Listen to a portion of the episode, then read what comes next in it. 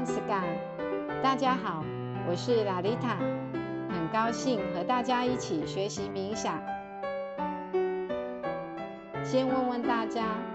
目前为止你的冥想体验如何呢？常有伙伴会分享或抱怨他们冥想时的状态，不知道大家是属于哪一种情况啊？是顺利进入冥想？并且身心舒畅，还是如坐针毡，身心感觉烦躁不安，甚至有时候干脆起身停止冥想，是完全融入忘记时间的存在，感觉冥想一下子就结束，还是并不深入，似乎从头到尾都只停留在表面。是心平气和深入冥想，还是杂念纷飞，头脑停不下来？不管已发生或未发生的事，都在脑海中激烈的翻滚。如果是后者的现象，那请大家先不要气馁。冥想能让大脑制造血清素和催产素，以及降低皮质醇。让我们感觉轻松愉悦，即使只是几分钟的闭眼静心，都可以让我们像电脑或手机的 reset 功能一样，也可以重新开机，清理耗电却一直没有使用的背景程序，提升我们的机体运作效能，延长使用年限。如果受限于内外种种因素及情况，大家一开始没有办法做长时间的静坐冥想，那没关系，大家可以先从五分钟、十分钟的静心开始。但是接下来该怎么做才能让我们轻松滑入冥想，给我们身体和大脑足够的时间去做程序的更新和修复呢？想要减少干扰。拉长冥想时间，确保冥想时可以融入的话，除了外在的因素，例如冥想时的坐姿、环境、光线、声音以及自己的身体情况外，我们的心与脑是最重要的关键。同时，我们也发现无法做好冥想的原因还有以下这几种：第一，缺乏热情，无法坚持，总是三天晒网，两天捕鱼的。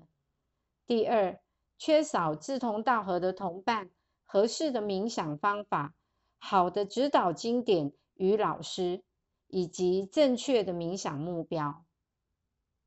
第三，没有落实持戒与精进，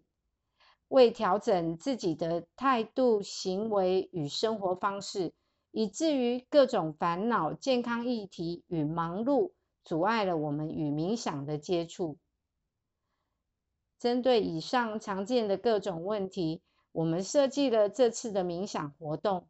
希望一群志同道合的伙伴可以唤起大家的热情，进而互相分享、彼此鼓励，并且采用简单的冥想方法。以及正确的瑜伽哲学，帮助大家更加了解冥想。而关于上面所提的第三项原因，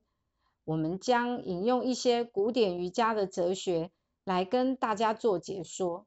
让大家可以更明白持戒与精进为什么可以对冥想起到关键性的作用，甚至是说，如果没有奉行持戒与精进，则静坐是无法办到的。圣王瑜伽经里说到，导致分心的障碍有疾病、冷漠、怀疑、放逸、怠惰、不节制感官享受、错误的见解、基础不稳和退转等九种。此外，还有冥想时伴随障碍出现的忧伤、绝望。身体颤抖或呼吸不顺等，这些原因涵盖来自于身体层、能量层心灵层以及心灵导向灵性层等各个层面的问题。但上述这些问题可以说是我们看到的症状。然而，这些症状背后的导因又是什么呢？大家是否曾经想过，为什么我们会喜欢吃某个食物，会有某种兴趣或习惯？为什么会喜欢或精于某些学科，而有些科目就是花了时间也没有兴趣或者学不来？又为什么？有些人让我们感觉投缘、一见如故，而有些人却又经常是话不投机半句多的。每个人都有自己的信念、价值观，进而定义了每个人不同的思想、行为和习惯。而这些信念与概念的可能形成原因，既来自我们的家庭环境。教育与经验，更多的也来自于我们的印记。这些印记让我们具有某些惯性、某些信念、价值观、习惯、嗜好，喜欢或讨厌某些事物和某些人，不擅长应付某些人事物或是情境。同时，在因我们的家庭环境、教育与经验。加上人生一些未完成的事件、未满足的欲望、未平衡的情绪等等，又使我们持续在产生新的印记，如此不断的循环。这些心灵值上的刻痕，就好比大地留下一些沟渠、河道或凹槽。当下雨或山上的积雪融化时，这些沟渠、河道或凹槽。就会引导水的流向，并且很容易积水发臭或泛滥成灾。这水的流向就像一个趋势，一些信念、价值观和习惯。当我们面对事情和情形时，它不知不觉、自然而然的把我们往某个方向导引。我不想像某些宗教里所说的因果业力那样。好像一切都是别人或老天的安排。瑜伽是一门科学，它有完整的模型和理论来解说这样的情况，并且提供我们方法去超越那个循环。哈达瑜伽经里说，人的身体里有七万两千条脉，这其中最主要的脉有三条，分别是中脉、左脉和右脉。瑜伽里的脉，并不是血管、神经或气脉，也不同于中医所讲的十二经络、奇经八脉。瑜伽的脉是与生命能和心灵有关，作用更为精细、主控更为深广的脉。有形的中脉是从尾骶骨沿着整条脊柱往上，到达脑下垂体和松果体。在我们由胚胎时期开始，这些是第一个生成的部分。左脉由脊柱底的左边开始蜿蜒向上，绕到左鼻孔，主控我们的副交感神经。右脉则由脊柱底的右边开始蜿蜒向上，绕向右鼻孔，主控我们的交感神经。当左右脉穿越中脉时，在脊椎上产生的交汇点就称为脉轮，这就是我们常常会听到的瑜伽的七个脉轮。这七个脉轮分别是位于脊柱底端会阴的海底轮、前阴的生殖轮、肚脐的脐轮、两乳中间的心轮、喉结部位的喉轮、两眉之间的眉心轮以及。头顶百会穴的顶轮，这七个脉轮可以掌握我们的部位、器官、内分泌腺体以及神经丛等。脉轮除了与我们的身体健康有很大的关联之外，今天我们要进一步解释的是脉轮的另外一个重要作用，一个不为人知的秘密，就是这七个脉轮当中隐藏着人的五十种心绪倾向。海底轮有四个心绪倾向，生殖轮有六个，脐轮有十个，心轮有十二个，喉轮有十六个，眉心轮有两个。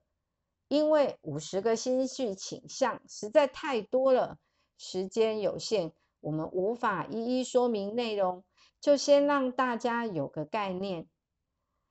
举例来说，这些心绪倾向包括缺乏自信、昏沉、恐惧、憎恨、嫉妒、忧郁、好争论、自大、生理的渴望或心理的渴望等等。这五十个心绪倾向。并且透过我们的五个运动器官——手、脚、前阴、后阴以及声带，和五个感觉器官——眼、耳、鼻、舌、皮肤为媒介，再有对内对外两种表发方式，一共形成了五十乘十乘二等于一千。大家可以计算一下。这些心绪倾向有一千种不同的呈现方式。佛教里说的“千瓣莲花朵朵开，花开见佛悟无生”，这千瓣莲花指的就是这一千种的心绪倾向表发。而位于百会穴的顶轮也叫千叶莲，因为它不受这一千种心绪倾向表发的干扰。并且可以控制这一千种心绪倾向。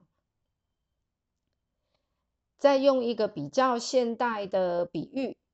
这就好比你的电脑里面有一千条的执行程序。当你面对不同的情境、不同的人事、时地物等条件，